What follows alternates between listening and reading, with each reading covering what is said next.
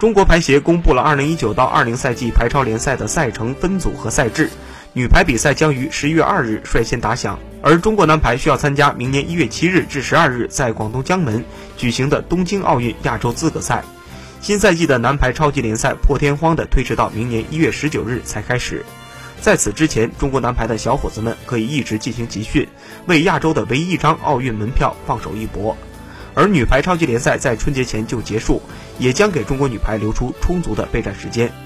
中国女排是奥运会卫冕冠军，也是三大球里唯一具备夺冠实力的队伍，拥有更多的集训时间肯定不是一件坏事儿。根据公布的赛程，新赛季女排超级联赛将在十月二日开始，明年一月二十一日结束；而男排超级联赛将在明年一月十九日开始，四月十五日结束。